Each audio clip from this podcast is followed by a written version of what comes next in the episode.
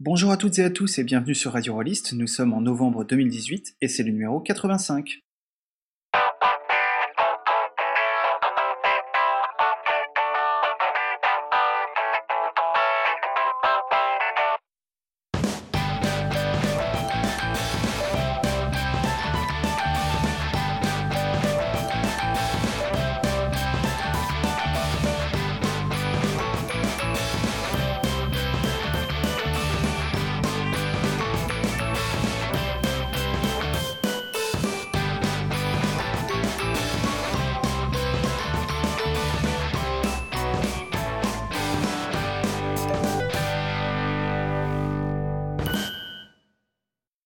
À toutes et à tous et bienvenue sur Radio Rollist pour euh, ce numéro qui marque euh, mon grand retour, mais je vous préviens tout de suite euh, mon retour temporaire, hein, je, reste en, congé prolongé, et puis j'ai vu que en mon absence il n'y avait rien qui avait été cassé, en tout cas rien d'important.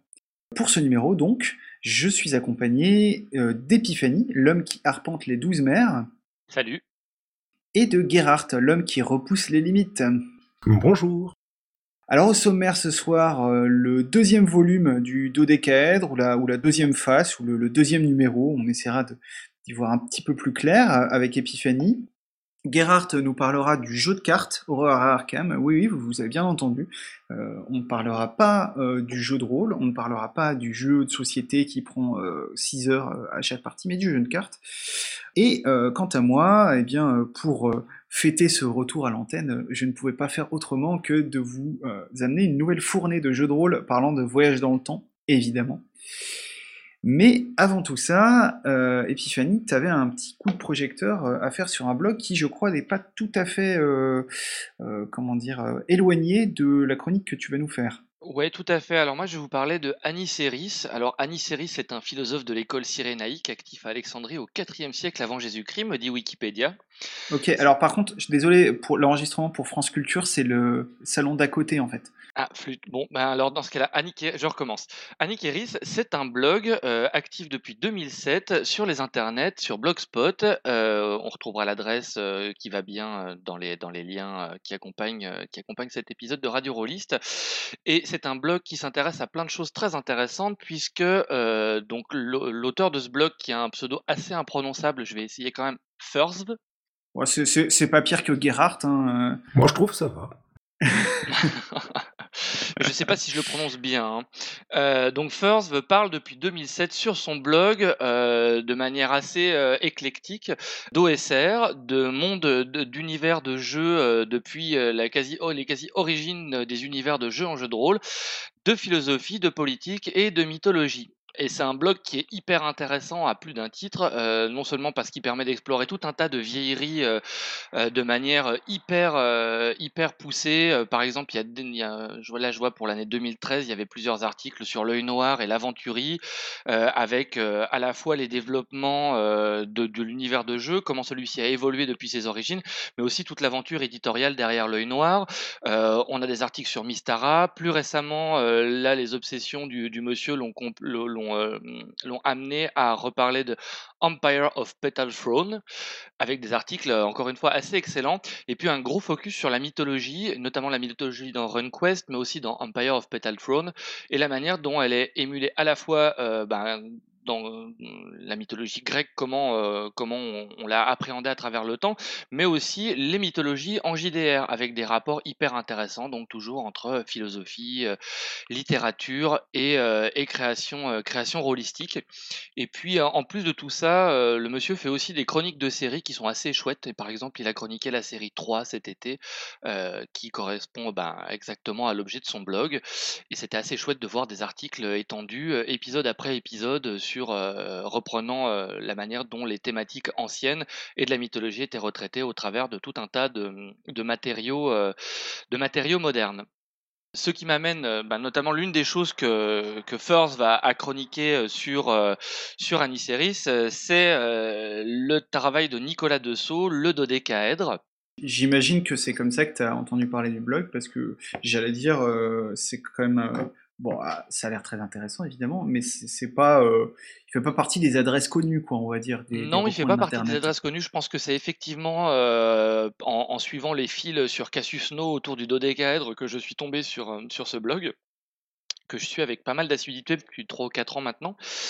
Voilà et pour en revenir donc à l'objet principal, enfin à l'objet de la chronique maintenant, heu, le dodécaèdre, heu, c'est un monde, un univers que développe donc Nicolas Dessau qui est connu sur les internets sous le surnom de sous le pseudo de Snorri, depuis une dizaine d'années et alors à l'origine, c'est quand même un projet dingue puisque donc, heu, Snorri a décidé de rendre de manière cohérente, heu, la quasi-intégralité du matériel de jeu qu'il a développé depuis 20 ou 25 ans en partie. Ouais, à côté, heu, à côté Arn, c'est presque, heu, un petit effort de rien du tout, oh, alors en termes de nombre de pages, Arn, c'est pas un petit effort de rien du tout. Le dodécaèdre est beaucoup plus concis, ce qui, ce qui je pense réjouira un certain nombre de lecteurs. C'est sûr. Après, il faut le truc aussi, c'est que Arn, heu, il y a quand même plusieurs personnes. Là, heu, Nicolas, il est tout seul, je crois, dessus, mais tu vas peut-être revenir, heu Oui, il y a 1 ou 2 personnes qui participent de manière, on va dire, périphérique, mais le gros du travail est effectué effectivement par, Nicolas. Donc c'est quand même à la base déjà, heu, ça ça vaut la peine d'y jeter un œil parce que c'est un projet de dingue. Et je parlais, heu, il y a 2 numéros de, de l'idée de l'histoire du jeu de rôle, ben, c'est une tentative d'auto-histoire assez, heu, assez marrante, et de manière de transformer ce qu'on a joué en aide de jeu. Et là où c'est assez exceptionnel, c'est que c'est pas une espèce de grand, heu, comment, heu, compte rendu de partie, heu, qui va, s'étaler sur des pages et des pages où on va, montrer à quel point, les personnages qui ont joué, sont formidables et les joueurs ont fait du bon travail. Non, non, c'est, du matériel de jeu, assez, assez exceptionnel. Alors le dodécaèdre, ben oui, pourquoi? Parce que, bah, le monde n'est pas sphérique comme, comme on le pense nous bêtement. Il est, heu, dodécaédrique, c'est-à-dire qu'il a la forme d'une sorte de dé à 12 faces, de de solide à 12 faces. Heu, sur la première face du monde, celle tout au-dessus, heu, c'est la demeure de de la déesse Isis et la 12e est la demeure de la déesse de du dieu Osiris et puis sur les, heu, sur les 10 faces qui restent, chaque face est, on va dire, hem, appuyée par une thématique des différentes campagnes que que Snorri a jouées. Alors la face qu'il a développée de manière assez, hem, assez assez puissante depuis une dizaine d'années, c'est la seconde face du monde. Plutôt, hem, bah, là, il y a déjà un une faute dans le titre puisque s'il y a 12 faces, c'est la 2e et pas la seconde. Ah merci, merci! Qu'est-ce que ça peut m'énerver quand les gens disent seconde à la place de 2e. Non, ça ça se discute. Il y a des auteurs classiques, heu, très reconnus qui utilisent seconde, heu, comme on utilise 2e, il y a pas de faute. Ouais et ben et ben et ben sur Radio Rollist, on dit 2e. OK, merde. Voilà, donc la seconde face du monde, malgré tout, j'emploierai ce terme puisque c'est le titre, heu, c'est une sorte de résumé des campagnes médiévales fantastiques, heu, qu'a joué Snorri. Heu, on a on a quelques aperçus dans le monde par ailleurs de la 3e phase ou de la 6e phase qui jouxte cette, heu, cette cette 2e phase et puis il y a des choses qui vont être développées. Là, Snorri est en train de travailler sur Tierce, donc la 3e phase, qui est dans une ambiance plutôt cosaque, heu, grande steppe, et et chevauchée, et chevauchée formidable. Mais pour revenir à la seconde phase du monde qui nous occupe, donc là, heu, en début d'année, heu, il a sorti un épais volume de 600 pages qui a failli me faire attraper une tendinite en le lisant, heu, qu'on trouve sur, lulu.com pour décrire, et pour reprendre et pour compiler en fait tout ce qu'il avait publié auparavant en articulés, heu, séparés sur Lulu. Alors, on va on va aborder tout de suite la question de combien ça coûte, et c'est autres joyeusetés. Tous les PDF sont mis à disposition gratuitement sur Lulu. Donc le matériel de jeu, il est lisible immédiatement et gratuitement en PDF et puis après la seconde phase du monde compilé, donc c'est un gros bouquin qu'on trouve en couverture souple à 22 € ou à 35 € en couverture rigide. Mais donc mais donc le le PDF de ce gros bouquin, il est Il est également accessible gratuitement, tout à fait. D'accord, c'est juste les versions imprimées Voilà, on paye les versions imprimées, mais le le le le le PDF, l'essence du truc est est lisible gratuitement. J'ai lu les, les pays de la seconde, heu, gratuitement au fur et à mesure de leur sortie, puis là, devant la compilation, j'ai craqué. D'autant plus que je dois avouer un petit biais de, de, critique. J'ai fait jouer dans le dodécaèdre et, eh euh, un certain nombre de choses que j'ai développées dans les parties euh, que j'ai jouées a été repris par Snorri et intégré au matériel de jeu parce que non seulement de compiler son propre matériel, Snorri regarde avec attention et euh, récupère ce que d'autres ont fait pour l'intégrer au monde et rendre quelque chose d'unifié. Oui, tout à fait. Les, les, les, On peut aussi d'ailleurs entendre aventures dans le 2D euh, dans 2D6 plus cool. Euh, si Tout à fait, les aventures de la Spadarossa sur 2D6 plus cool, euh, qui viennent de connaître une conclusion provisoire. Donc, sur cette seconde phase du monde, on a, on a plusieurs pays la Galicorne, l'Empire, le Consulat, les Essars et Zamograd, pour parler des principaux euh, qui ont donné lieu à des, premiers suppléments et qui ont été repris ensuite, et puis tout un tas de, provinces et de, et, et de principautés. Alors pour chaque pays, on a une description euh, à la fois concise et à la fois exhaustive. Alors pourquoi l'un et pourquoi l'autre? Ben Parce que euh, finalement, euh, chaque pays représente une, une, soixantaine de pages, une cinquantaine de pages, où vont être détaillées les principales traditions, les principales coutumes, les appareils politiques, un certain nombre de PNJ, un certain nombre de villes et un certain nombre d'intrigues. Donc le nombre de pages est assez restreint pour une aire géographique assez élevée. Et en même temps au final ça nous fait quelque chose d'assez euh, copieux à, avaler. Et je dirais que c'est la principale qualité et le principal défaut euh, du dodécaèdre c'est qu'à force de retravailler son univers et cette seconde phase du monde en particulier ça a quand même boursouflé un peu. Et je pense notamment au consulat l'un des pays euh, décrits qui est une sorte d'Italie de la Renaissance qui emprunte beaucoup à gagner la guerre de Jean-Philippe Javorski et puis au film de Cap et d'épée. La matière qui était proposé dans le supplément euh, au moment où il est sorti a considérablement gonflé euh, en entrant dans cette, euh, dans cette compilation. Donc il y a énormément à jouer euh, et après chaque ville de, de, chaque pays est décrite de manière synthétique en 3-4 pages. Et en fait une ville c'est quasiment un cadre de jeu complet. C'est écrit euh, chaque pour chaque personnage, euh, pour c'est écrit en un court paragraphe qui est hyper inspirant à chaque fois. Donc il y a vraiment des choses à faire. Enfin il y a, y a, y y a de quoi trouver des aventures très très très très facilement. Donc pour vous passer très rapidement en, en revue les pays, on trouve la la, Galicorne, qui est une sorte, on va dire, pour simplifier, de France au moment des guerres de religion, donc avec un, enfant roi et une, et une reine mère euh, très, très présente. C'est une terre d'intrigue politique, euh, de raffinement euh, et aussi un peu de décadence. On a l'Empire qui est l'un des deux pays finalement les plus classiques, donc avec une influence plutôt germanique cette fois-ci, des crises de succession et puis récemment un empereur d'une nouvelle dynastie qui vient d'unifier le pays. On a donc le consulat dont j'ai déjà un peu parlé, qui est une Italie du, qui est une Italie de la Renaissance, euh, forte en intrigues de KPDP, en complot politique et en manigance de toutes sortes, euh, qui vient de subir une sérieuse invasion. Euh, nous avons les Essars, qui est euh, une euh, qui, qui, pourrait être l'une des parties les plus classiques, on va dire, puisque ça reprend beaucoup de thèmes du médiéval fantastique. Il y a un gros royaume elfique, il y a des gnomes. Enfin, c'est là où on trouve le plus de variété dans les peuples et où on retrouve vraiment les cadres médiévaux fantastiques les plus les plus connus. Et en même temps, il y a une atmosphère de conte très très particulière, une manière de présenter la forêt, une espèce de pendant presque positif positif au Milvaux de Thomas Munier, une réexploitation comme ça des, des, grandes, des grandes légendes autour de la forêt et puis même des contes de Grimm euh, quelque part qui donnent tout de même à, cette, euh, à cet espace une, une, atmosphère très très particulière.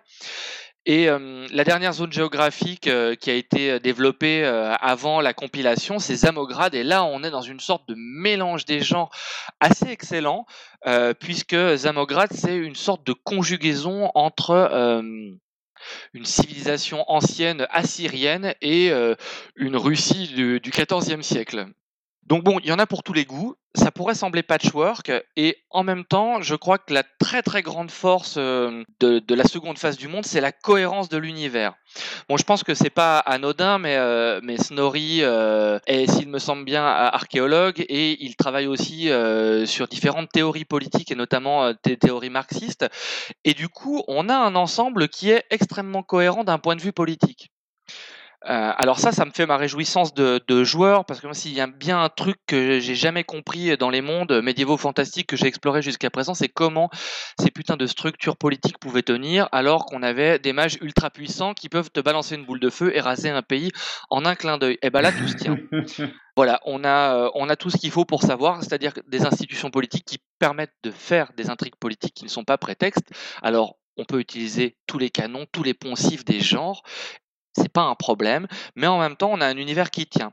Et donc, de la même manière qu'on peut jouer dans une ville isolée, euh, ben, comme ben, j'ai pu le faire avec, euh, avec euh, la Spadarossa dans la ville de Brace dans le consulat, on peut jouer des intrigues au niveau du continent avec voilà, des événements qui se tiennent et des choses, et des choses assez, assez cohérentes on sent tout de même que le livre a été écrit au fur et à mesure en plusieurs parties, donc il y a des couches qui se superposent comme ça, et ça explique notamment que le consulat soit la partie la plus gonflée, probablement parce que c'est la première qui a été écrite et celle bah, dont les joueurs se sont emparés le plus vite, et dans lequel Snorri a rajouté du matériel.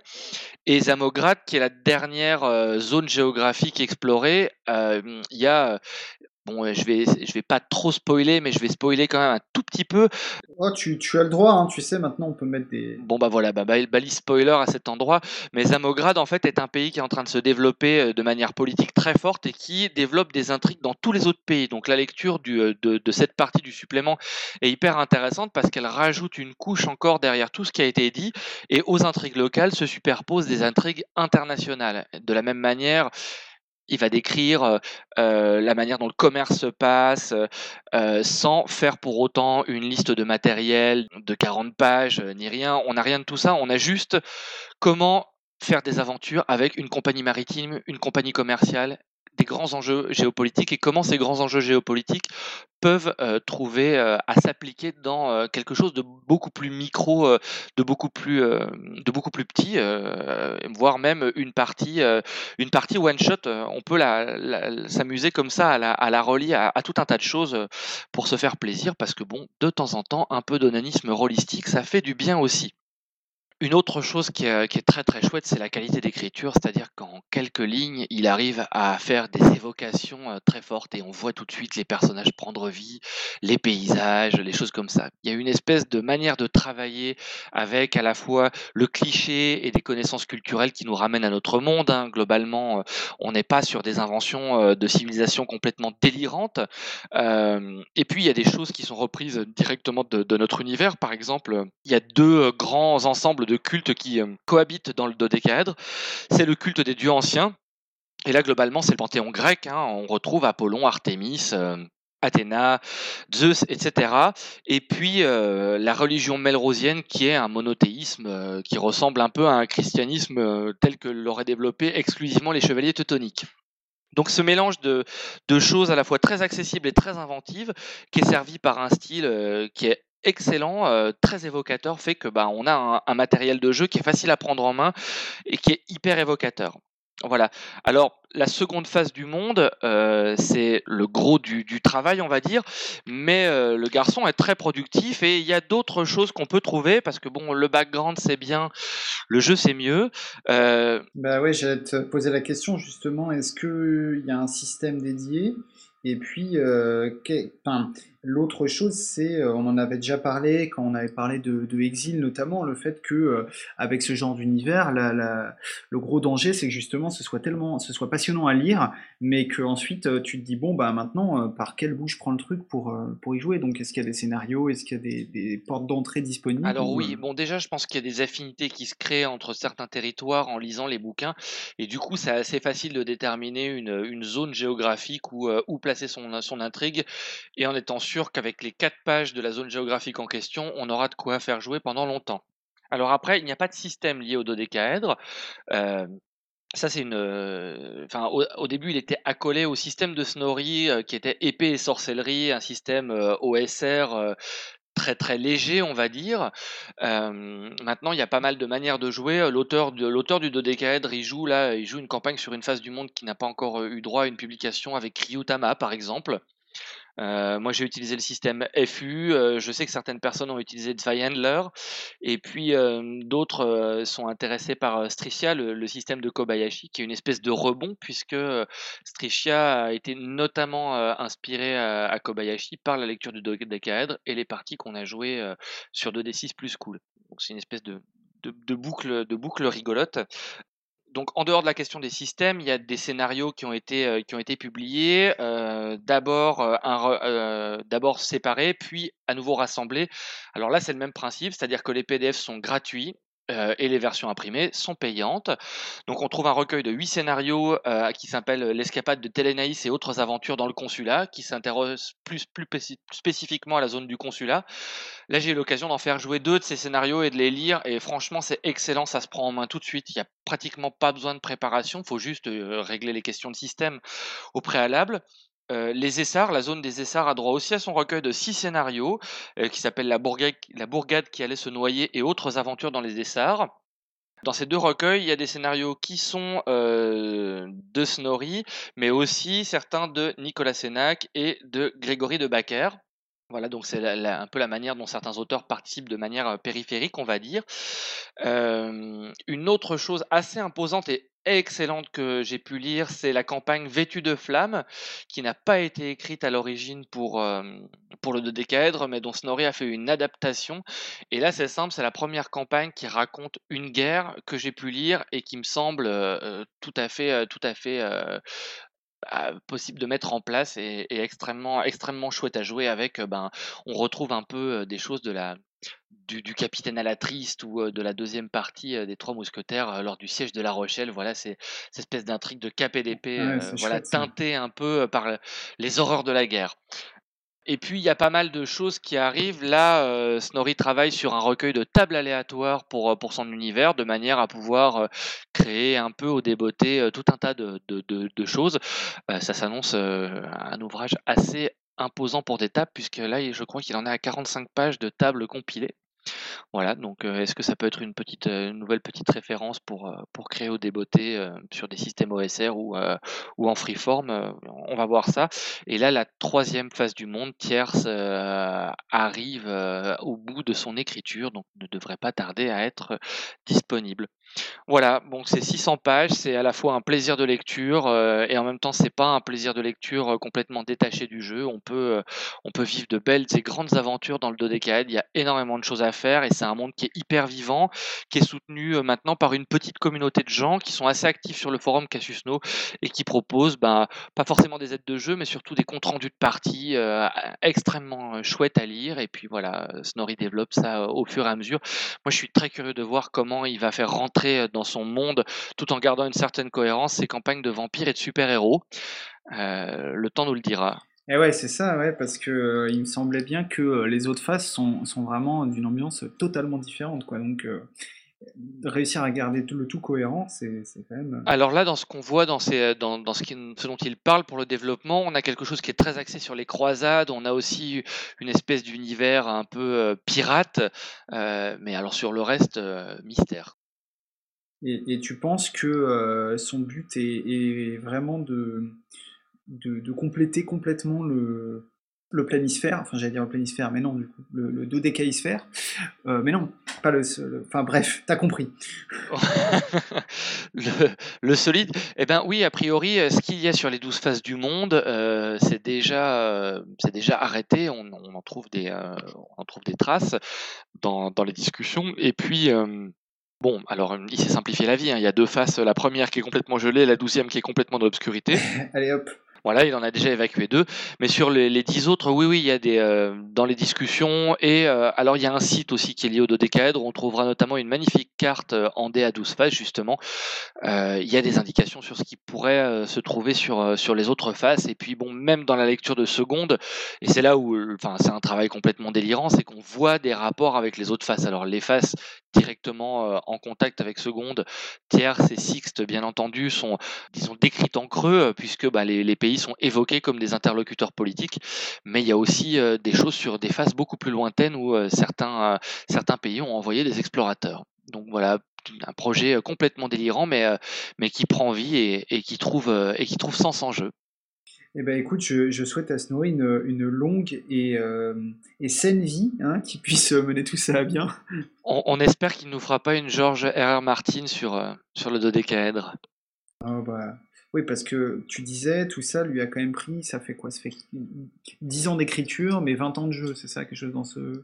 Euh, je, je, crois que c'est, je crois que c'est ça, ouais. Euh, c'est peut-être même plus de temps de jeu. Alors sur seconde, ça a pris particulièrement de temps parce que tous les pays sont beaucoup développés. Sur tierce, je crois qu'il a mis deux ans à développer la phase. Donc euh, il y a quand même un espoir que ça se, que ça se, que les sorties comment massives, enfin que les sorties sur des zones géographiques étendues se rapprochent. Allez, plus que 20 ans si tient le rythme. Exactement. Eh oui, bah, c'est très bien, on aura de quoi jouer pour nos vieux jours. Et eh bah non, mais moi j'aime bien ce, genre de, projet fou. Enfin voilà, la comparaison avec Arne euh, m'est venue aussi parce que bah, c'est le même genre de. Quelqu'un qui a une idée fixe et puis qui se dit, allez, ça va me prendre 40 ans, mais je vais le faire. Quoi. Alors si je, si je ne me trompe pas, en plus, Arne est dans les tuyaux pour une traduction française. Euh, tout à fait, tout à fait. On est dans les tuyaux euh, pour une traduction française et euh, il me semble bien, sans vouloir m'en gargariser, que le fait d'en avoir parlé sur Radio Rollist n'y est pas étranger puisque je ne sais plus si notre Loris national va participer à la traduction. En tout cas, je, mon petit doigt m'a laissé entendre qu'il voilà, avait son rôle à jouer là-dedans. Et donc peut-être bientôt une adaptation du, système de Arne pour pour le 2 Et ben en tout cas, euh, merci pour, euh, pour ce tour d'horizon euh, et puis et puis aussi pour ça aussi ça me, ça me, tient toujours à cœur, c'est que ça, le fait que ce soit quelque chose de gratuit et, et, et, comment dire surtout sur un, travail d'une telle somme est quand même assez assez remarquable. Ouais, c'est vraiment un projet généreux. C'est ça, ouais, exactement. Et puis, euh, et puis voilà, en plus, euh, si, euh, si vous faites des chouettes scénarios, peut-être que Snorri les incarnera dans, les incarnera, les incorporera dans son jeu, ce qui est, ce qui est quand même aussi un peu la classe, quoi. En tout cas, voilà pour le versant aventure de cette émission, et on va passer maintenant au, versant, enfin, horreur c'est dans le titre, je sais pas si c'est dans le jeu non aussi. on a déjà parlé hein, à, quelques reprises de jeux de société sur, euh, sur Radio Rollist, donc euh, ça va pas être la première fois. Euh, mais là, en plus, Gerhardt, tu, nous fais une, exception à exception, puisque, si j'ai bien compris, tu ne parles pas, comme je le disais tout à l'heure, du, gros jeu classique que beaucoup de rôlistes ont dans leurs affaires, mais d'un jeu de cartes un peu plus, un peu plus facile à transporter en voyage. Oui, un, peu plus moderne, en tout cas à mon goût. Alors, Horror Arkham, le jeu de cartes, je vous fais le, pitch plus ou moins officiel. C'est un jeu de cartes évolutif, coopératif, dans lequel un à quatre investigateurs œuvrent ensemble pour élucider des conspirations et des mystères ésotériques, tout en cherchant individuellement à vaincre les démons personnels qui hantent leur passé. Bref, un lundi. un jeu de cartes qui n'est pas du jeu de rôle dans Radio Rollist? Ben oui, ben, euh, j'ai dû faire vraiment négocier et je suis sûr comme que si tu es là aujourd'hui, c'est surtout pour surveiller mon orthodoxie euh, sous peine de me faire effacer au montage. Exactement. Euh, sinon de la trame temporelle. ah oui, non là il fallait que, il fallait que j'intervienne quoi parce que je les connais les autres, ils auraient dit bon Steve, il aurait dit oh ouais, on s'en fout, tu peux même faire un article de 45 pages dessus et, et Guylaine elle est, bien trop gentille, elle t'aurait laissé passer aussi. Donc attention à toi. Je, me tiens à carreau. Alors, ceci dit, jeu de cartes, jeu de cartes, euh, c'est pas Magic non plus. Euh, une partie des cartes est utilisée comme plateau de jeu, et puis il y a un paquet de compteurs, des jetons, des tirages au hasard, des blessures, de la santé mentale, et même des XP. Comme quoi, ça sent quand même un peu le jeu de rôle quelque part. Et j'ai une confession à vous faire. En dehors des jeux de rôle, moi, j'aime pas trop les jeux de société. Et si j'ai envie de vous parler de ce jeu aujourd'hui, c'est parce que, pour moi, c'est presque un jeu de rôle un cheveu près. Alors peut-être euh, avez-vous écouté ma chronique euh, sur Cthulhu Confidential, peut-être même que vous vous en souvenez, mais pour moi ces deux jeux ils tendent vers le même point, mais à partir de points de départ éloignés, presque opposés, l'un part du jeu de rôle, l'autre part du jeu de plateau, du jeu de cartes. Je dirais même que sur bien des points, Horror Arkham, le jeu de cartes, est un jeu de rôle plus abouti que Cthulhu Confidential. Bon, c'est une opinion tout à fait personnelle. Hein. Le pitch, je vous le résume, chaque joueur endosse le rôle d'un investigateur pour élucider un mystère dans des scénarios interconnectés en une campagne. Les investigateurs franchissent et explorent un certain nombre de lieux menaçants, cherchent des indices et tentent d'éviter ou de terrasser les terribles forces du mythe. Bien sûr, ils mettent leur vie et leur santé mentale en danger. Si c'est pas du Cthulhu, ça je sais pas ce que c'est. Matériellement, de quoi on parle? Alors, la gamme de jeux est assez étendue. Euh, c'est un jeu euh, écrit à l'origine par Nate French et Matthew Newman. Il est édité en version originale anglaise par Fantasy Flight Games et distribué en version française par Asmodee.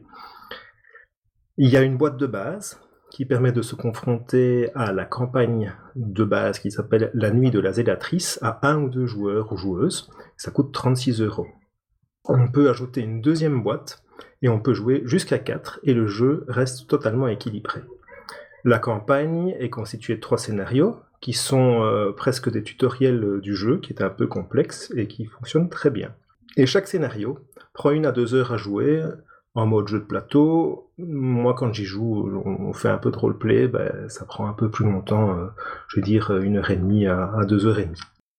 À part ça, il y a trois campagnes en boîte à 27 euros euh, qui contiennent chacune euh, des cartes supplémentaires euh, pour les personnages joueurs, des personnages joueurs différents, vu qu'il y a des, je vais dire, des pré-tirés, sauf que ce sont des decks de personnages, et deux scénarios.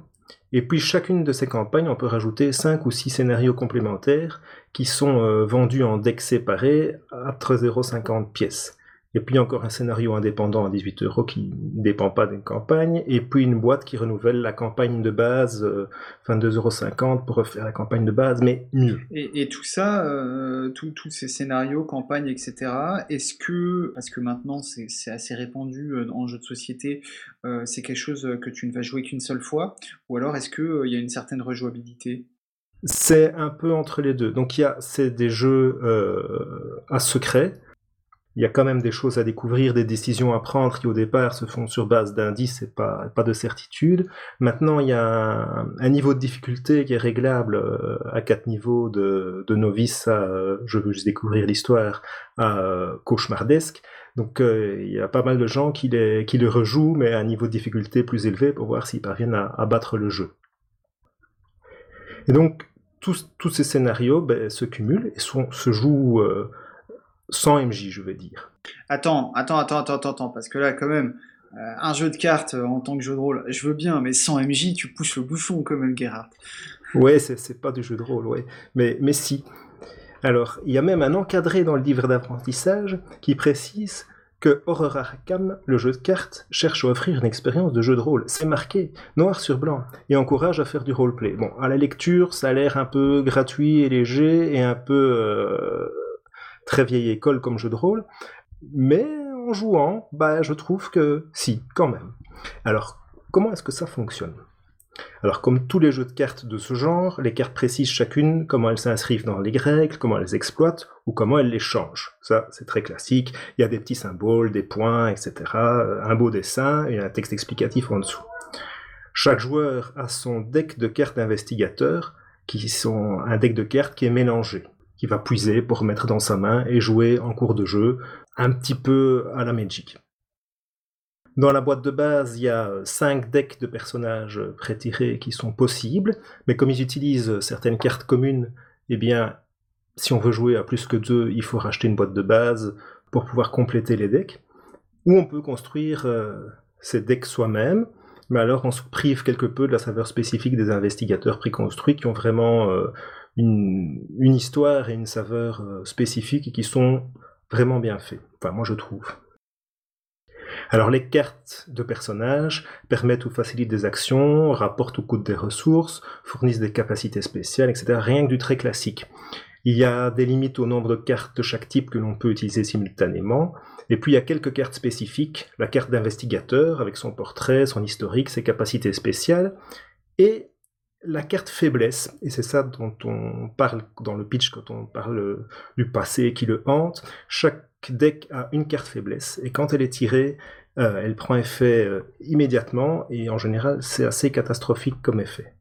Donc il y a toujours cette épée de Damoclès qui pend euh, au-dessus de la tête des personnages, et ce n'est pas la seule dans ce jeu, vu que c'est un jeu où il y a beaucoup de tensions et de choses horribles qui arrivent. Je disais tout à l'heure, il y a un paquet de jauges. Il y en a cinq, des individuels, les dégâts, les horreurs, ça c'est l'équivalent de la santé mentale, les ressources et les indices. Il y a une jauge commune, c'est la fatalité, où on gagne un point de fatalité par tour de jeu complet et qui va faire avancer certaines choses dans le jeu. Il y a du hasard, ça c'est géré par les jetons du calot. Il y en a six types différents. Ils sont mélangés et tirés au hasard pour déterminer la réussite des actions. C'est un brin compliqué, vu qu'il y en a six types différents, et leur nombre et la composition exacte du pot duquel on tire dépend du scénario et du passif des investigateurs, et les effets exacts diffèrent d'un scénario à l'autre pour quatre d'entre eux, ou d'un investigateur à l'autre pour un type précis. Donc ça, c'est un, peu compliqué, à appréhender mais on a des cartes résumées qui sont, qui sont très bien faites. C'est en plus compliqué par le fait que dans les règles de base, on ne trouve pas euh, comment s'appellent ces jetons. Donc on a des petits symboles, les petits symboles sont représentés dans les règles, et puis on dit ah mais le, jeton avec les tentacules là, euh, oui mais ça c'est Cthulhu. Mais non, c'est pas Cthulhu, c'est des tentacules parce que Cthulhu c'est ce jeton là. C'est un peu dommage, mais euh, une fois qu'on a pris le pli, après une première partie, ça fonctionne très bien. Et c'est avec ça qu'on va gérer la difficulté du jeu c'est un mélange de jetons de départ différents au début d'un scénario. Donc là, on sait comment sont constitués les personnages, et puis il y a le côté scénario. Alors sur la table de jeu, on va avoir un paquet de cartes intrigues qui sont euh, ordonnées, qui sont euh, déterminées par scénario et qui incarnent la progression des forces ténébreuses. Et s'il avance ce deck dans certaines conditions, on va tirer la carte suivante, elle va prendre effet, et parmi ces conditions, généralement, quand un certain nombre de points de fatalité sont atteints, mais il peut y avoir d'autres conditions, euh, quand tel personnage est tué ou est trouvé, ou quand tel objet est trouvé, quand les investigateurs arrivent dans tel lieu. Il peut y avoir des, conditions tout à fait différentes. Et il peut y avoir des embranchements dans ce deck. Donc, si il s'est passé ceci, allez à la carte une telle du deck, s'il s'est passé que cela, révélez l'autre carte. À côté de lui, on a un paquet de cartes actes qui est aussi un jeu euh, de cartes ordonnées qui dépend du scénario et qui reflète, lui, la progression des, investigateurs. Les deux paquets avancent de manière désynchronisée et le but des joueurs, c'est de faire avancer le plus possible les paquets actes tout en retardant au maximum le paquet intrigue. Et puis, il y a un paquet de rencontres, presque les monstres errants, qui lui c'est un paquet mélangé qui est une collection d'horreurs qui vont tomber sur les pauvres sacrifices, euh, investigateurs. Alors on a des cartes de lieu qui servent de plateau de jeu, qui sont utilisées sur leurs deux faces, non visitées et visitées. Il y a une description du lieu vu de l'extérieur, vu de l'intérieur de l'autre côté, une illustration, les règles spécifiques du lieu, ce que l'on peut y trouver et comment, si c'est difficile, et à quels autres lieux il est relié, parce que les déplacements sont, euh, sont assez géographiques. La mise en place du jeu, ben, toutes les cartes sont numérotées, dotées de symboles qui disent dans quelle catégorie elles, appartiennent, et les scénarios précisent les, titres des cartes pour indiquer comment il faut constituer les paquets. Et certaines cartes étant utilisées dans plusieurs scénarios. Pas les cartes intrigues et les cartes actes, mais surtout les cartes rencontres et les cartes personnages. Et cela permet de préparer le jeu sans vraiment le découvrir. La personne qui le fait voit juste les titres des cartes et ça ne donne pas beaucoup d'informations si ce n'est pas des cartes qu'on a déjà euh, qu'on a déjà jouées et si on fait un petit peu attention on est vraiment surpris par euh, par ce qui se passe en jeu alors comme dans beaucoup de jeux de cartes il y a pas mal de vocabulaire spécifique qui est très précis des règles euh, où il faut vraiment faire attention aux mots qui sont utilisés et avec un guide de référence qui précise comment interpréter et ce que veut dire précisément chaque chose, qu'est-ce qui prend le pas sur quoi, dans quel ordre, quelle priorité. Mais, dans le doute, en partie, il y a la sombre règle.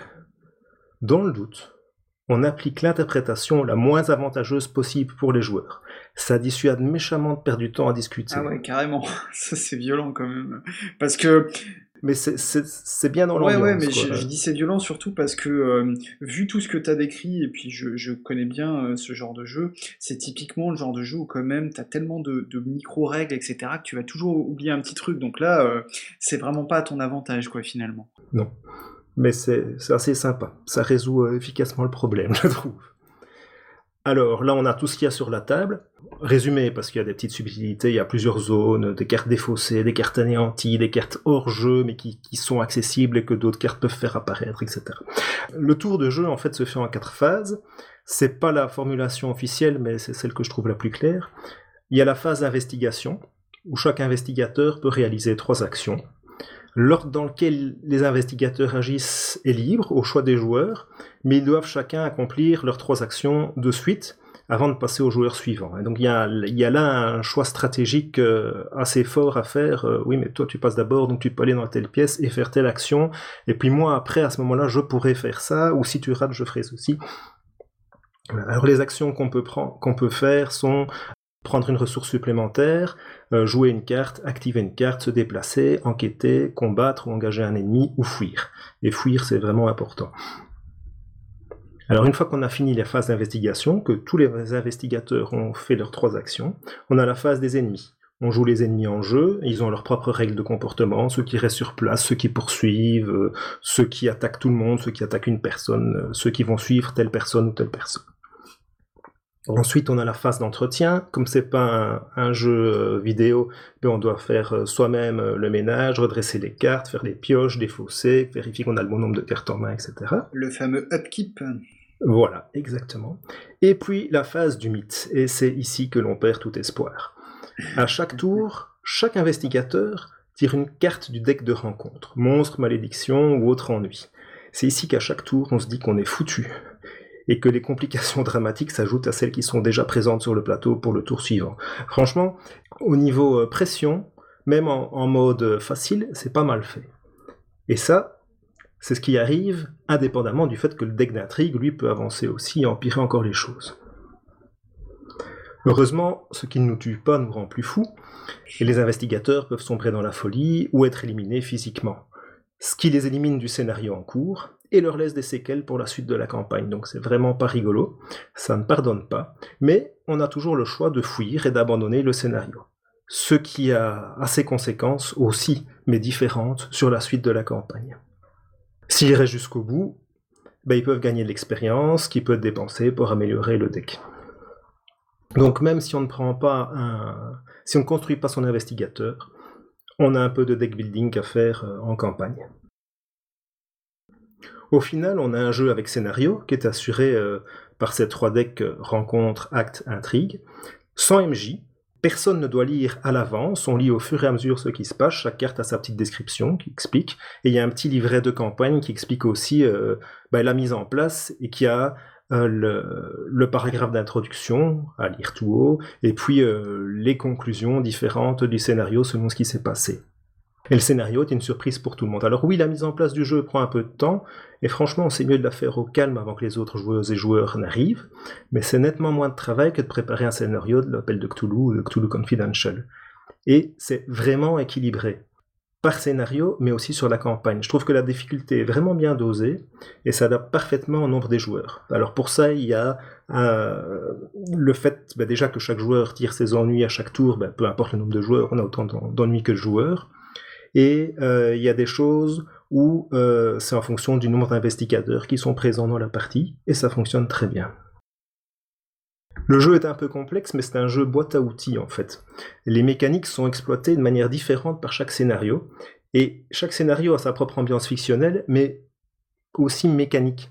Ainsi, les menaces sont orientées autour d'un thème. Par exemple, un scénario va produire un opposant dont on a peine à se débarrasser, avec une carte qui va être tout le temps repêchée, renforcée. Euh, chaque fois qu'on parvient à l'éliminer, ben, elle va revenir, il y a des choses qui provoquent son retour.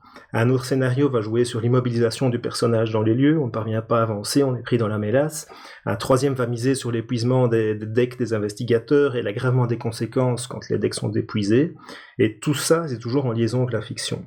La tension est bien maintenue, l'aggravation progressive de la situation donne l'impression d'aller dans le mur en permanence, mais si on ne joue pas trop de malchance et qu'on réfléchit un peu, on s'en sort, mais on accumule tout le temps les ennuis pour la suite, et le futur s'assombrit de plus en plus. C'est parfaitement dans le thème. Ouais, justement, c'est la, question que j'allais te poser. Euh, c'est quand même aussi euh, le cas de, beaucoup de ces jeux collaboratifs euh, que d'être quand même extrêmement difficile à, gagner. Moi, j'ai la, la, blague que j'ai l'habitude de faire, mais que je trouve assez juste, c'est que dans ce genre de jeu, tu gagnes que si tu oublies une règle, en fait. Est-ce que là, il y a un bon équilibre entre le nombre de victoires et le nombre de défaites? Alors, les parties que j'ai faites, on les a faites à trois. Moi, je suis euh, absolument pas un joueur de jeux de société régulier, donc j'ai aucun des réflexes euh, habituels euh, de ce genre de jeu. Les deux autres joueurs à qui jouent sont un peu plus rodés, mais c'est pas des gros joueurs non plus. Et en, difficulté normale, on s'en sort, je veux dire, on gagne deux points sur trois. Ah oui, c'est pas mal. Et, franchement, j'aime beaucoup cette impression de d'être vraiment à la limite tout le temps. Bon, mais maintenant ça arrive, mais les fois où on a raté, c'est plus par malchance de, de l'ordre dans lesquels on a fait tirer les rencontres euh, du deck de rencontres, mais parfois aussi quand on a réussi, c'est plus par chance. Parce que quand on regarde le deck de rencontres à la fin de la partie et ce sur quoi on aurait pu tomber, on se dit ouf, on l'a échappé belle. Donc ça peut, ça joue dans les deux sens, et c'est une des reproches qu'on fait souvent au jeu, c'est le côté euh, fort aléatoire de ce côté-là. Alors les images et les textes qui sont sur les cartes, bien que les textes euh, sont traduits correctement, ils n'ont pas la saveur des, originaux anglais, parce qu'on joue avec des, decks, euh, des decks mélangés français-anglais, mais le, tout est bien évocateur, euh, ça vaut la peine de s'arrêter pour, regarder les cartes, les petits détails, les dessins sont vraiment bien. Les mécaniques euh, sont bien utilisées, à chaque fois en correspondance à la fiction, et le récit global qu'on obtient est tout à fait ce qu'on entend des histoires euh, et des jeux du mythe, avec euh, des lieux et des personnages typiques. Évidemment, il y a un côté un peu aléatoire qui fait que ça ressemble parfois plus à, un jeu qu'à une histoire, mais je trouve qu'au global, ça fonctionne très bien. Alors, ce qui sépare ceci d'un véritable jeu de rôle, pour moi, c'est la limitation des actions possibles et le nombre des chemins prévus. Parce que c'est balisé. Mais avec deux ou trois fins alternatives par scénario, est-ce que c'est vraiment moins bien que les productions habituelles du domaine? Moi, je suis pas sûr. Alors, le système d'enquête, qui est abstrait, c'est un petit peu gênant. Il suffit souvent de gagner un jeton d'indice sans qu'il soit euh, précisé nulle part, quels sont les indices, où on les trouve, pourquoi, comment, est-ce que c'est difficile, est-ce que c'est facile? Si on sait, on a un score de difficulté, mais on ne sait pas pourquoi c'est difficile ou facile. Maintenant, quand j'y réfléchis, c'est pas si différent que ça des horloges qu'on trouve dans les jeux propulsés ah par l'apocalypse ou d'autres mécaniques euh, abstraites du genre. Et euh, souvent, en plus des, points à obtenir, il y a une condition fictionnelle alternative qui est plus facile à remplir, donc c'est plutôt ça qu'on va, qu'on va viser. Pas toujours, hein, il y a quand même souvent des, des points à gagner, mais pendant qu'on accumule ces points, ben, on doit gérer euh, les rencontres qui arrivent et, découvrir les spécificités des lieux, etc. Alors c'est le seul jeu de plateau qui me laisse le même genre de souvenir qu'une partie de jeu de rôle. La fois on était bloqué hors du musée, où on tournait autour en essayant d'attirer l'attention du gardien sourd pour arriver à rentrer. Euh, la fois on avait à peine trouvé le savant fou que la créature apparaît et met en fuite avant qu'il puisse nous aider. La fois où toutes les portes se verrouillaient magiquement devant Roland Banks, la fois où nous enquêtions tous dans le mauvais lieu. Enfin, c'est ce genre de, souvenirs et de sensations-là qui me restent de ces parties. Alors là où Cthulhu Confidential propose des personnages et des descriptions plus fouillées et qui demandent plus de préparation, Horror Arkham, on a des illustrations. Ils coûtent sensiblement plus cher. Cthulhu Confidential propose d'aller jusqu'au bout d'une enquête. Horreur propose le risque d'un échec. Donc c'est pas la même chose. Les deux sont rigides, mais celui qui se présente comme un jeu de rôle me donne envie d'aller voir ailleurs, de briser le cadre, et il donne pas d'outils pour le faire. C'est un scénario qui est, très, balisé. C'est là pour moi leur point de, rencontre, c'est qu'on a euh, une description scène par scène euh, dans, dans Cthulhu Confidential, avec euh, il se passe ça, tel personnage, etc. On a la même chose, format carte dans Horror Arkham, mais le fait que ça soit mis sur des cartes qui sont mises dans un deck qu'on découvre tous ensemble, il ben, n'y a personne qui doit préparer, et ça donne quasiment le même résultat avec beaucoup moins de préparation. Et le fait que ce soit balisé dans un, dans un jeu de plateau, dans un jeu de société, dans un jeu de cartes, ça cadre les choses et ça donne pas envie d'aller voir ailleurs. On reste dans le cadre du jeu et l'impression finale, elle est un peu jeu de rôle quand même. Alors est-ce que c'est vraiment un jeu de rôle? Ça, je laisse chacun en être juge, et au fond, peu importe. Moi, l'expérience de jeu me convainc et me convient. Oui, puisque ce que tu disais sur euh, notamment la limitation des actions euh, et, le, nombre limité de fins possibles, etc., c'est quelque chose que, euh, alors je connais pas bien le, domaine, mais j'ai l'impression que par exemple dans toute la mode des, jeux de rôle solo qui est en train de se développer, on retrouve un peu ces caractéristiques et pourtant personne, à part les plus grincheux, n'hésiterait à qualifier ça de jeu de rôle. Quoi, donc, tout à fait. Et franchement, ici, c'est un jeu, on peut, on peut le prendre et s'installer tout seul et se faire sa partie de Cthulhu, quoi. Et ça, ça fonctionne. C'est, ça reste, ça reste plus stratégique qu'un jeu narratif, ça c'est clair. Mais moi, ça, ça, me plaît vraiment bien. Et pourtant, je suis pas un grand fan de stratégie. Oui, c'est ça, c'est qu'on on, perd un petit peu peut-être de, l'ambiance. En même temps, euh, d'après ce que tu semblais dire, euh, si, on, si on est volontaire pour se, se mettre un peu dedans, ça gêne pas. Et puis finalement, euh Cthulhu, ça a toujours, enfin, ça a toujours été autant de l'enquête que, de l'horreur, voire euh, la plupart du temps, j'ai envie de dire, plus de l'enquête que de l'horreur, quoi. Tout à fait. Et puis il y a le, fait que les illustrations qui, viennent tout le temps, qu'on n'a pas dans un jeu de rôle, euh, à moins les, grosses productions avec beaucoup beaucoup euh, d'imagerie, mais euh, ici à chaque, carte qui va sortir, d'où qu'elle vienne sur, euh, sur la table, on a une illustration et ça arrive souvent, on joue une carte et puis hey, regarde un peu. Euh. Alors là on est, un peu une contradiction parce que bah, les cartes sont, l'illustration est assez petite, on a envie de jouer dans l'ambiance, donc on se met, euh, on se met dans le sombre et on voit pas bien les illustrations. et euh, parfois on allume la lumière pour, euh, pour les regarder correctement. Ah bah, il, faut, il faut jouer avec une lampe torche, c'est ça la, la solution. Qui est un objet pratique du jeu. Et bah voilà. En plus, comme ça, t'es quand même dans l'ambiance. Et bah, bah merci pour ce, cette petite critique qui, qui, nous sort des sentiers battus, c'est très bien. Et euh, je vais terminer en vous parlant, comme je le disais tout à l'heure, de, de, Voyage dans le temps. Euh, bah ça, faisait longtemps hein, que je vous avais pas parlé de, de, Voyage dans le temps sur, sur Radio Rollist. J'avais déjà un petit peu déblayé le terrain euh, il y a un certain temps. Et bon, ben, il se trouve qu'entre temps, il y, a quelques nouveautés qui sont sorties, et puis j'ai aussi euh, découvert quelques, quelques vieilleries euh, qui m'avaient échappé lors de mon précédent tour d'horizon, donc il est temps d'en euh, refaire un. Alors, il euh, y a des jeux qui méritent plus ou moins euh, l'attention et, et, plus ou moins de longueur, donc je vais pas les traiter sur, sur le même pied d'égalité. Je vais commencer par un, un, brossage assez rapide en fait de, de plusieurs choses courtes ou assez, comment dire, qui, méritent peut-être pas euh, d'être joués ou lus dans leur intégralité, mais qui euh, quand même présentent quelques petits trucs sympas. Euh, le premier de cette liste, c'est un playset pour Fiasco, qui est sorti en, en 2010, le, le playset, hein, je veux dire. Fiasco est sorti en 2009, je crois. c'est un playset qui s'appelle All the Damn Time, et qui a été écrit par Will Hindmarch. Alors je vous rappelle, hein, Fiasco, c'est ce jeu où euh, on joue en gros, euh, enfin le, la position base de Fiasco, c'est de, jouer un, film euh, des frères Cohen, c'est-à-dire un film, enfin plutôt une histoire avec des idiots euh, où les choses vont aller de mal en pis et euh, ça va se finir très très mal pour les protagonistes, mais on va adorer euh, leur faire faire des trucs stupides et finalement se moquer autant d'eux que, que d'avoir de, certaine tendresse pour eux quoi.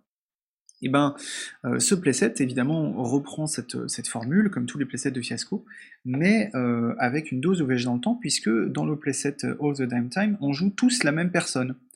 Euh, on joue un ou une voyageuse temporelle à différentes époques de sa vie.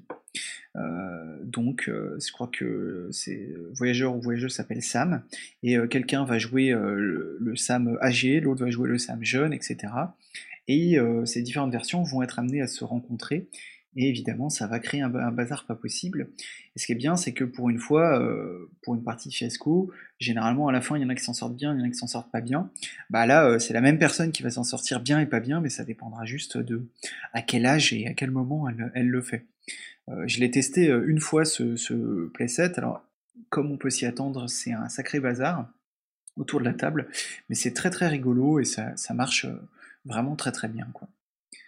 Dans le même genre, il y a un jeu qui s'appelle Joe in 10 Persons, donc Joe en, en 10 personnes, un jeu de euh, Daniel Ravipinto.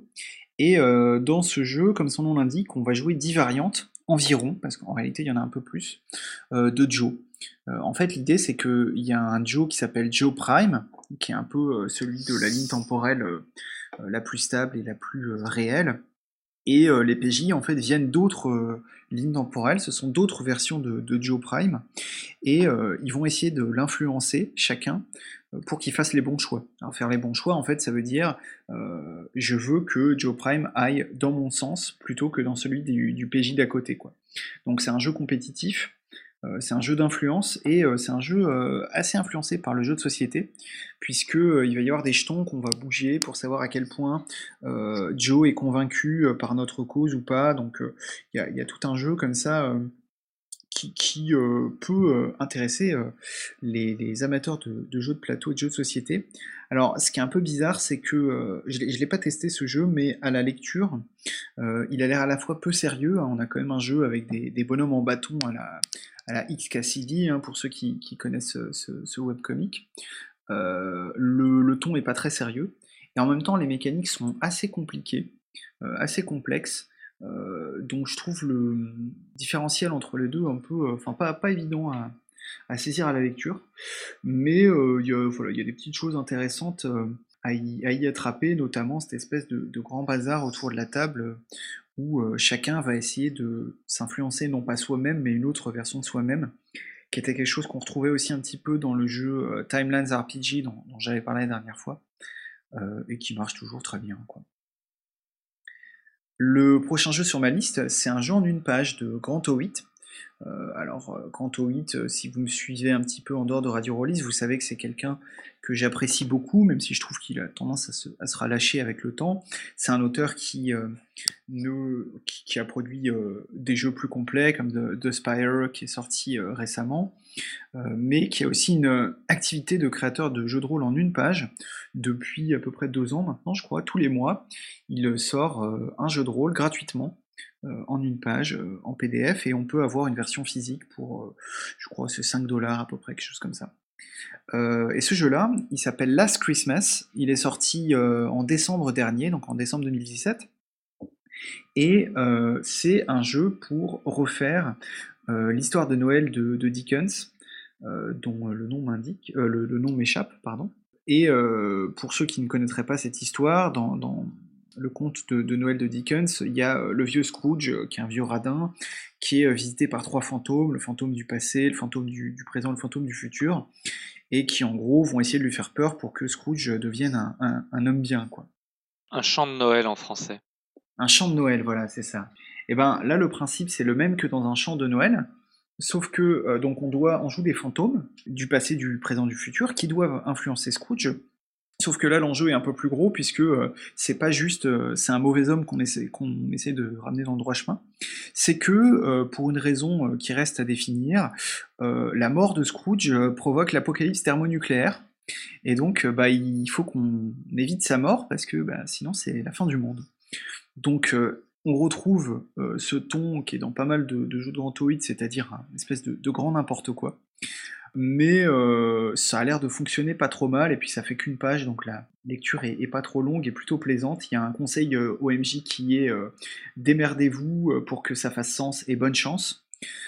et puis je peux pas vraiment en vouloir à Grand 8 puisque j'ai moi-même commis un jeu de rôle en une page de voyage dans le temps où on joue des fantômes, donc je suis pas très bien placé pour critiquer. Toujours dans les jeux un petit peu humoristiques, euh, il y a un jeu qui fait 3-4 pages, je crois, qui s'appelle Most Excellent Adventure. Euh, je me souviens plus, enfin j'ai pas trouvé le, nom de l'auteur, il est, il trouvable sur, euh, je sais plus comment ça s'appelle, c'est 1D4chan, qui est la version jeu de rôle de, de 4chan, où il y a pas mal de, un espèce de wiki, où il y a pas mal de jeux bizarres gratuits. Et c'est un jeu qui, euh, les amateurs du film l'auront reconnu, nous propose de jouer Bill and Ted. Euh, Bill et Ted, donc, qui sont les protagonistes du film Bill and Ted's Most Excellent Adventure, qui est un film de voyage dans le temps des années 80, avec un rôle de jeunesse de, de Ken Reeves, qui joue euh, donc un des deux crétins, je ne sais plus s'il joue Bill ou Ted, qui en gros se retrouve voyager dans le temps pour pouvoir rédiger une, une rédac pour leur cours d'histoire. Le, film est vraiment très très bête, mais, euh, aussi, euh, mais il marche très très bien dans l'application des codes du voyage dans le temps. Et euh, il y a notamment, il y a certains de, ces techniques, on va dire, utilisées par les personnages qui ont été reprises dans, plusieurs jeux de rôle, notamment Time Watch. Donc ça reste un, classique du genre. Et là, bon, enfin, on, joue la, proposition de, base, hein, c'est-à-dire on joue deux crétins qui voyagent dans le temps. Euh, donc avec un ton assez léger. Hein. Et le, texte du jeu, c'est pas qu'il est très bien écrit, c'est qu'il est très drôle. En tout cas, moi qui suis fan du film, j'ai pouffé euh, plusieurs fois rien qu'à la lecture. Donc c'est plutôt bon signe. Et puis, il a un système de jeu que je trouve tout à fait crétin, mais en même temps assez intéressant. en fait, la machine à voyager dans le temps de, Bill et Ted dans le film, c'est une cabine téléphonique. C'est pas un Tardis, hein, c'est juste une cabine téléphonique. Et donc, pour voyager dans le temps, dans le jeu Most Excellent Adventure, il faut composer un numéro de téléphone, c'est-à-dire qu'on va lancer des D10 et avec le résultat des D10, sur un clavier téléphonique à l'ancienne, on essaye de faire le numéro de téléphone le plus long.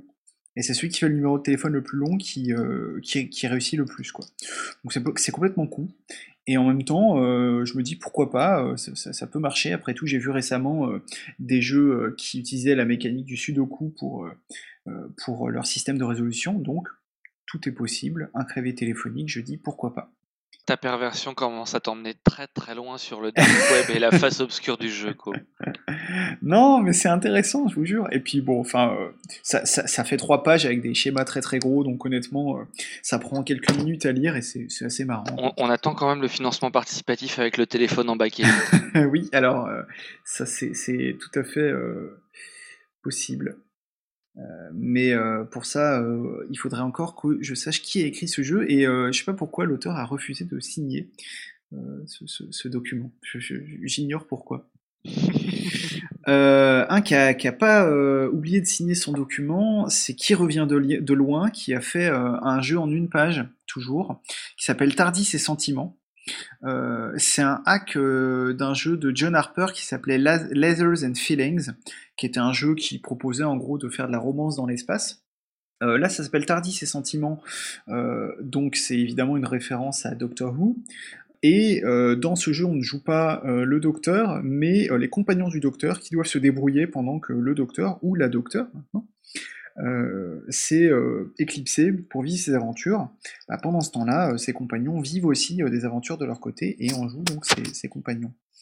Euh, il n'y a pas vraiment d'histoire sentimentale dans ce jeu. Hein. Les sentiments, c'est plus les sentiments auxquels on va faire appel pour euh, résoudre euh, des actions, puisque je, rappelle quand même que Doctor Who est une série qui prône relativement la non-violence, et d'ailleurs j'avais eu l'occasion de critiquer le, jeu de rôle Doctor Who qui est sur la même longueur d'onde, et Tardis et Sentiments, lui aussi, est plutôt un, jeu pas forcément feel good, mais en tout cas qui, qui prône plutôt le, pacifisme et la résolution par la discussion.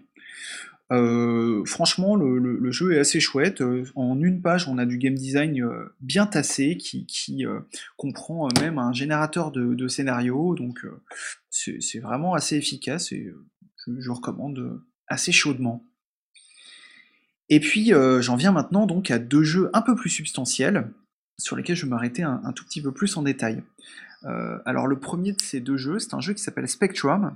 Euh, qui est sorti en 2014 et qui est l'œuvre de euh, Alan Dodson et David Richards, euh, qui fait, je sais plus, dans les 90 pages, quelque chose comme ça. Alors la première chose qu'il faut dire sur, sur Spectrum, c'est que c'est quand même un jeu assez laid. Hein, je, suis désolé, mais c'est vrai, la, maquette est, pas belle. c'est du texte copié de, de traitement de texte. En gros, les dessins sont, sont pas très sont pas très beaux non plus. mais bon, euh, c'est pas, enfin là-dessus, je sais que moi, je suis assez, euh, je suis assez demandeur. D'autres personnes, euh, ça ne les gêne pas. Donc chacun, chacun ses goûts. Moi, ça m'a un peu repoussé. Spectrum, il a un petit côté paranoïa parce qu'en fait, il se base, comme son titre l'indique, sur le spectre des, couleurs pour sa parlance. C'est un jeu avec beaucoup de, vocabulaire spécifique, ce qui, m'a fait penser un petit peu à Continuum. Euh, c'est un jeu dans lequel euh, les voyageurs temporels sont des gens colorés qui se détachent du, monde noir et blanc d'où ils viennent. Alors c'est métaphorique, hein, mais pas que, parce que euh, il y a des listes d'équipements colorés, et donc un peu comme dans Paranoia, si t'es rouge par exemple, tu peux pas utiliser d'équipement violet. C'est un jeu où, comme dans la plupart des jeux de rôle du genre, il y a une balance entre effets négatifs et positifs du voyage dans le temps. C'est-à-dire que du côté négatif, il y a du paradoxe, mais euh, du côté positif, il y a de la synchronicité. Euh, on peut, si on acquiert assez de synchronicité, déclencher des effets positifs, genre euh, je me retrouve avec mon double et on fait tous les deux ensemble une action, voilà des choses comme ça, assez sympa. Malheureusement, ce jeu, il a un gros point négatif pour moi, c'est son système, et notamment son système pour voyager dans le temps. Il y a tout un tas d'étapes en fait à calculer en fait, tu dois calculer euh, à chaque fois que tu veux voyager dans le temps combien d'étapes ça te prend. Et euh, selon euh, où tu vas, quand tu vas, comment tu y vas, etc., ça va te faire un, certain nombre d'étapes. Ensuite, tu vas ajouter des bonus et des malus, et tu vas arriver à un score qu'il faut réussir à battre. Bref, c'est un petit peu trop complexe à mon goût pour pas grand chose. Et c'est d'ailleurs pareil pour les, autres actions, puisque tu as un seuil de difficulté qui va quand même de 3 à 30. Donc euh, une amplitude qui, me semble là aussi assez peu nécessaire. Le jeu utilise un système de, cartes à jouer, euh, c'est-à-dire de cartes du commerce, de manière sympa, euh, sans que ce soit révolutionnaire. C'est, on a des traits et puis on va tirer une carte et donc on va faire valeur de la carte plus valeur du trait pour battre la difficulté. Et puis quand tu tires une figure, il y a quelques effets spéciaux. Bon, voilà, c'est sympa sans que ça aille très très loin. Et euh, il y a quand même deux points positifs dans ce jeu qui, euh, voilà, jusque-là, euh, est, pas super prometteur. C'est d'une part la description, sa description des, paradoxes et des synchronicités, qui m'ont fait pas mal penser à, Time and Temp. C'est un peu le même genre de, de, descriptions euh, qui sont assez imagées, euh, avec euh, voilà, des, trous qui s'ouvrent dans la réalité, des dinosaures qui débarquent de n'importe où, des, choses comme ça qui, fonctionnent bien et qui sont. Il y a une liste assez longue pour qu'on puisse en servir en jeu ou dans d'autres jeux d'ailleurs. Et puis le gros gros point positif, c'est son mode de scénario. D'ailleurs, il y a des conseils d'écriture euh, de scénarios euh, assez, euh, assez fournis et assez utiles. puisque en fait Spectrum propose un truc que j'ai assez peu vu dans les autres jeux de voyage dans le temps, c'est de jouer des voyageurs temporels, certes, mais qui sont pas en équipe en fait, qui sont juste chacun des, gens qui vivent leur propre vie, ont leurs propres aventures dans leur coin. Et en fait, ce qu'on va jouer, c'est euh, les moments où euh, les personnages se rencontrent.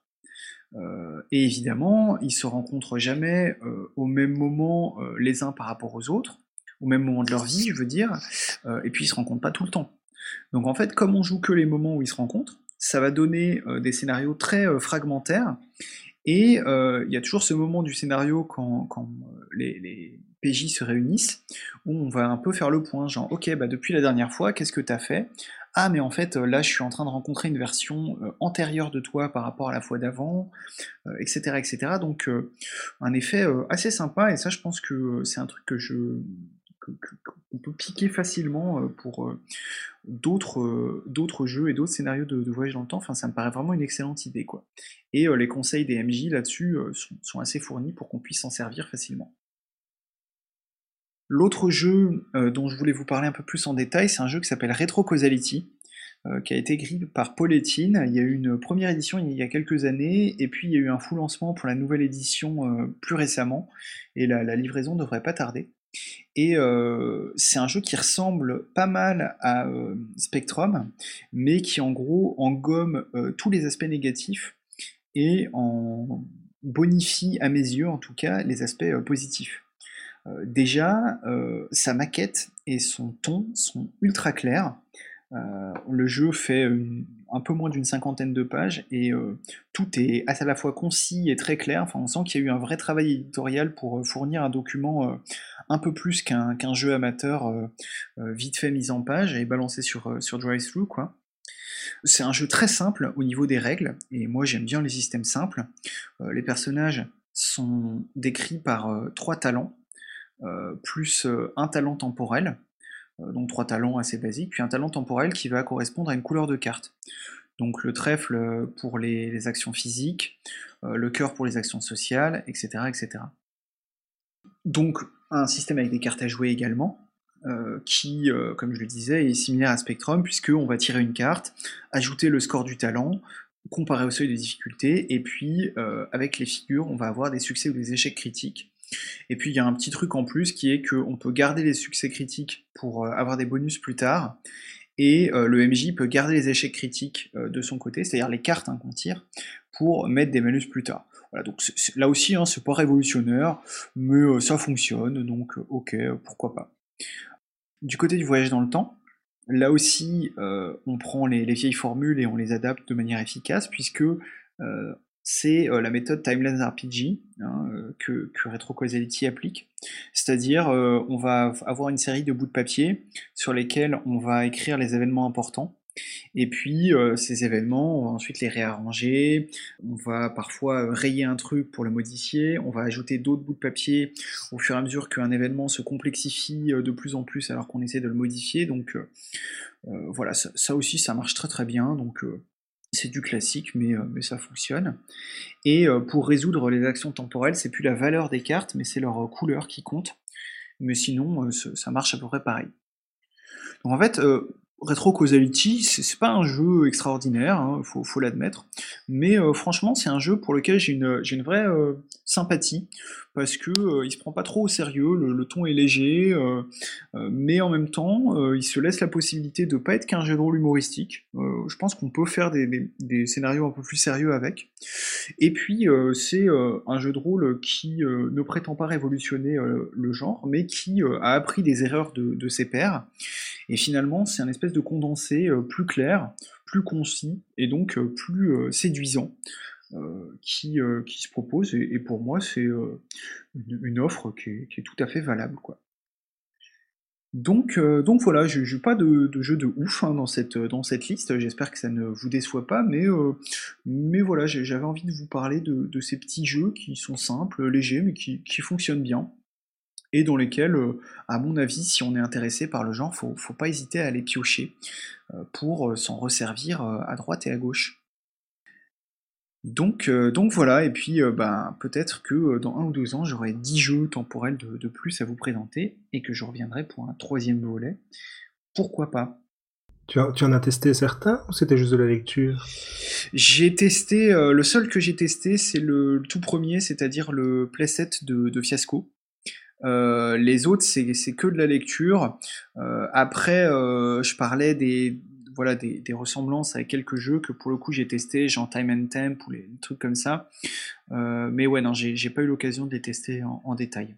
Je, suis désolé, je, me flagellerai sur, euh, sur l'hôtel du chroniqueur. Ah mais non, mais moi je trouve ça. Je trouve qu'on peut, euh, on peut parfaitement voir à quoi ressemble un jeu sans y jouer ou se rendre compte que bah là il faudrait que je teste pour savoir.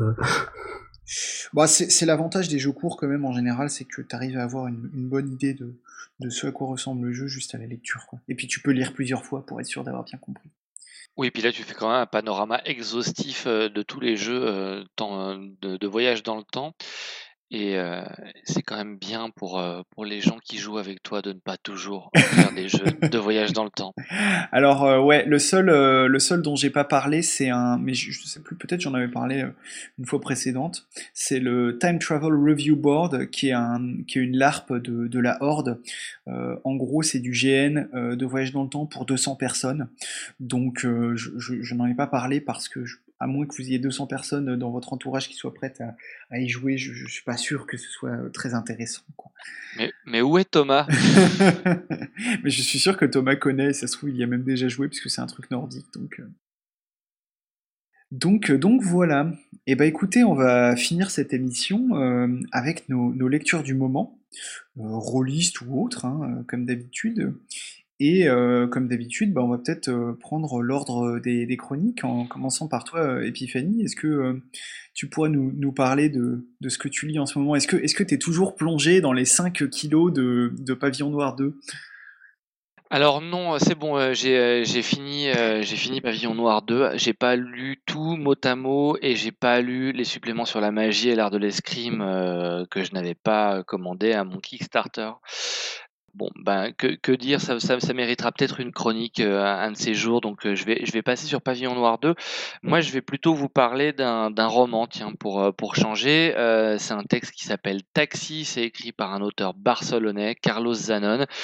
C'est le quatrième livre du monsieur qui est traduit en, en français depuis, le, depuis le catalan, et c'est une plongée hallucinée dans un, Barcelone assez noir, un chauffeur de L'histoire, c'est celle d'un chauffeur de taxi euh, Sandino qui euh, un jour sa femme lui dit écoute il faut qu'on parle. Et lui il la trompe copieusement et en fait, il est très lâche, donc il décide de ne pas rentrer chez lui. Et pendant sept jours, il va errer, euh, sept jours et sept nuits, il va errer dans Barcelone, euh, de bar louche en, en endroits étranges. Euh, alors pourquoi vous parlez de ce texte? Ben Parce que c'est une plongée dans un Barcelone qu'on connaît pas, assez loin des cartes postales, et en même temps, dans les situations rencontrées, dans, dans la manière dont c'est décrit, dans les, dans les personnages qu'il croise. Il croise un type qui se prend pour Jésus et qui pense pouvoir réincarner quelqu'un.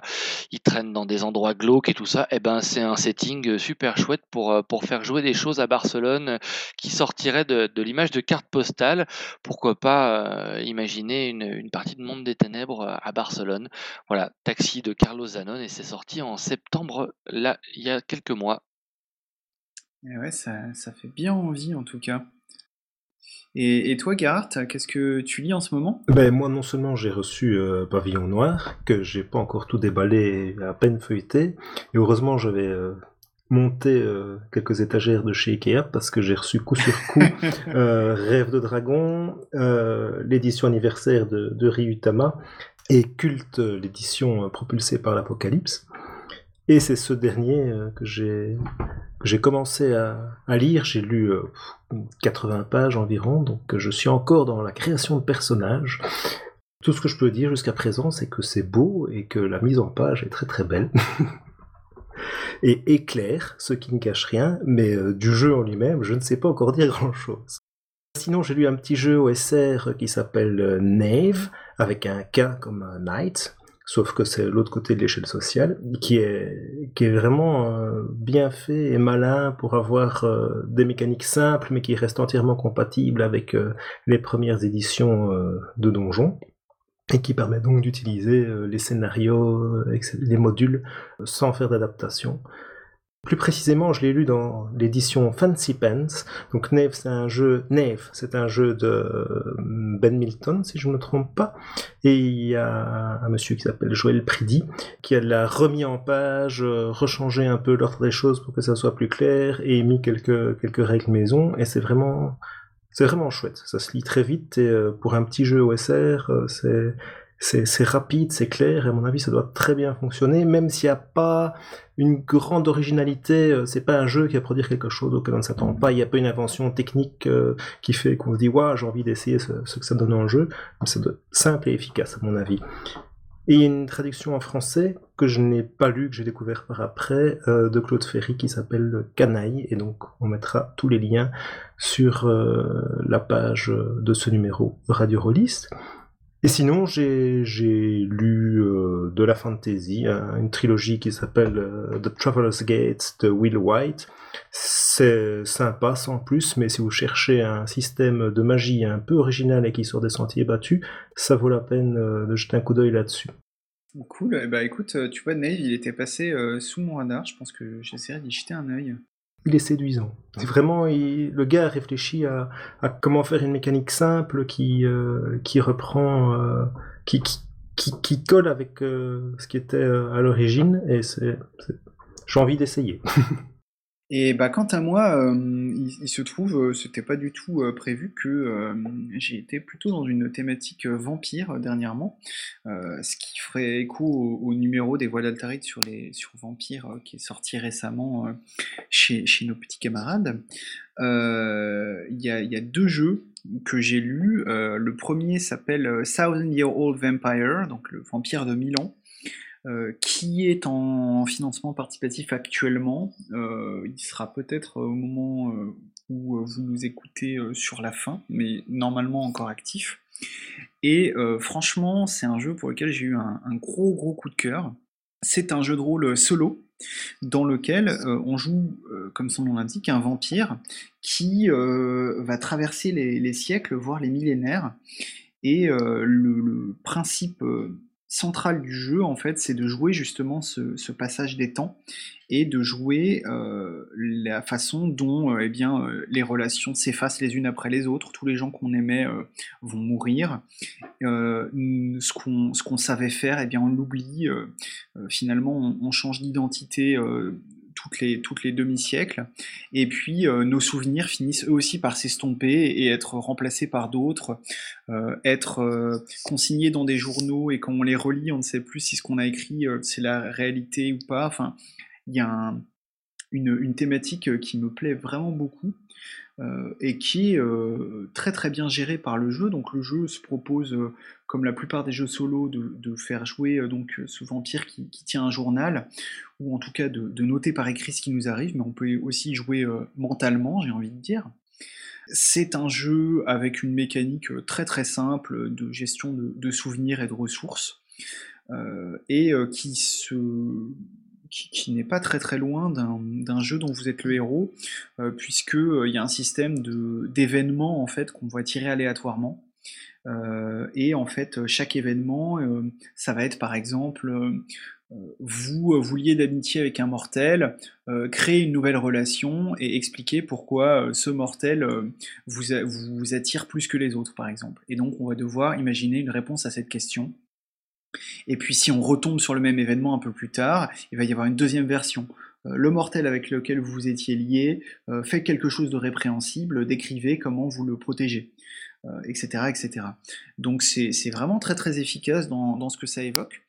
Et là où je trouve ça vraiment très très chouette, c'est que dans le financement participatif, on trouve un lien vers la version. Euh, alors, je crois que l'auteur dit que c'est une version alpha, mais elle est en fait complète du jeu. Il y a juste euh, quelques petits trucs de mise en page qui n'y sont pas, et encore, je trouve que par rapport à, certains jeux commerciaux, ça n'a pas à rougir.